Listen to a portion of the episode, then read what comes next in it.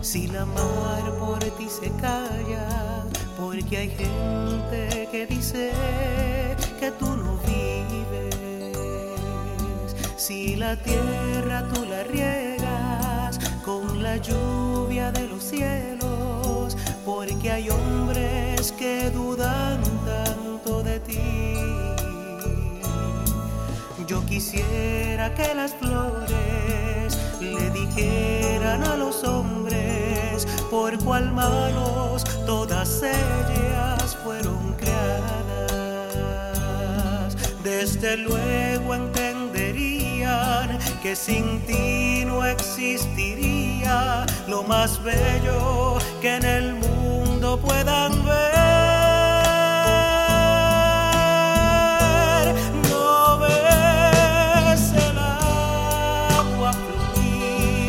Con la cual tú sosiegas la sed que aprisiona tu boca y la sombra de un árbol la cual te regala descanso.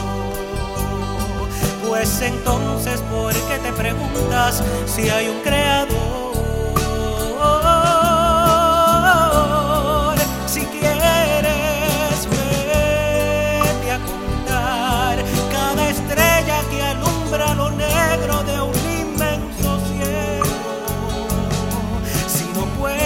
Confiesa que Dios es real, no es un cuento, es que es muy grande,